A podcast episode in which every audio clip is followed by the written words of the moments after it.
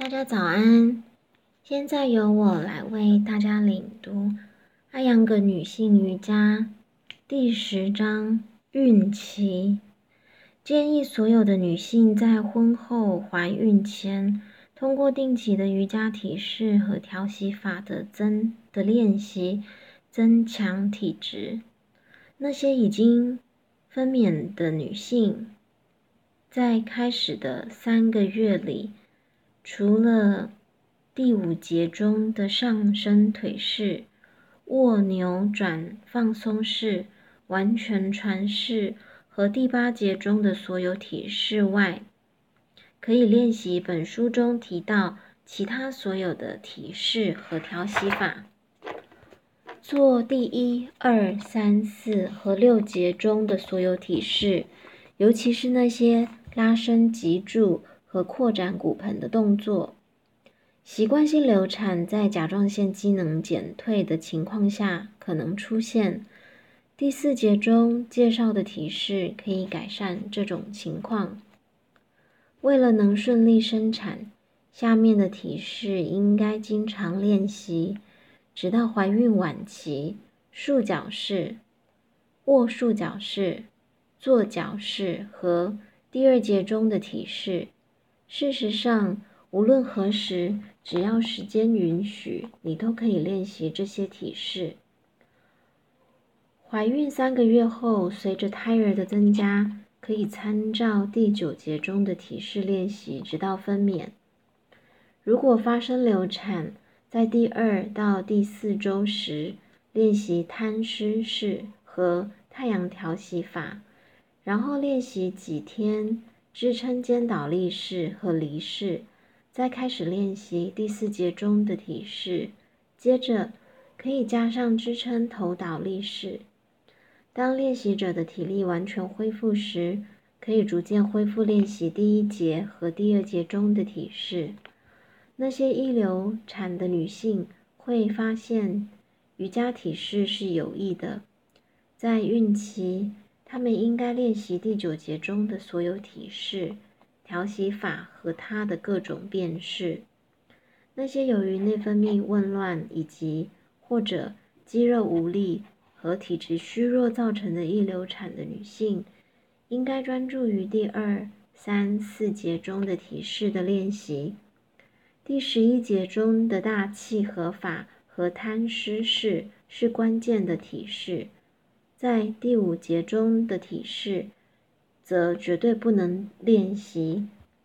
无论练习者有没有怀孕，都应该按照，都应该按该步骤练习作为治疗手段。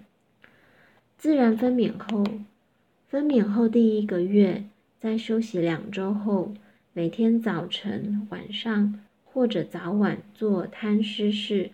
喉呼吸法和间断调息法，总共二十到三十分钟。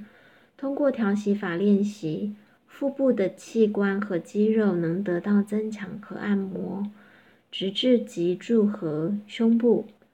这能增强腹部的功能，帮助子宫恢复正常，也能改善母亲的母乳，使其得到净化，加强胸部母乳的分泌。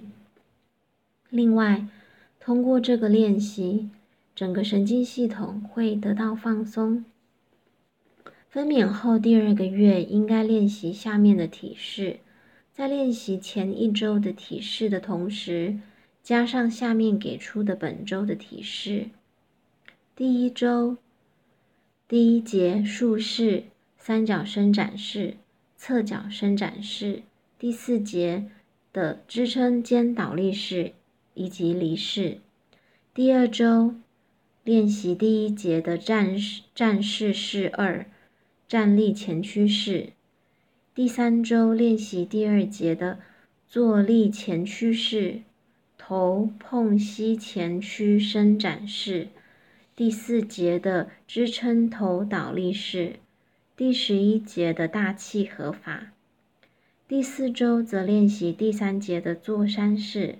第五节的完全传世，第四节的桥式，第六节的巴拉瓦加式一。练习时间按照身体条件，支撑肩倒立式、离式、桥式、长凳上，坐立前屈式。每个提示应该做三到五分钟，每个动作间隔十五到二十秒的休息时间。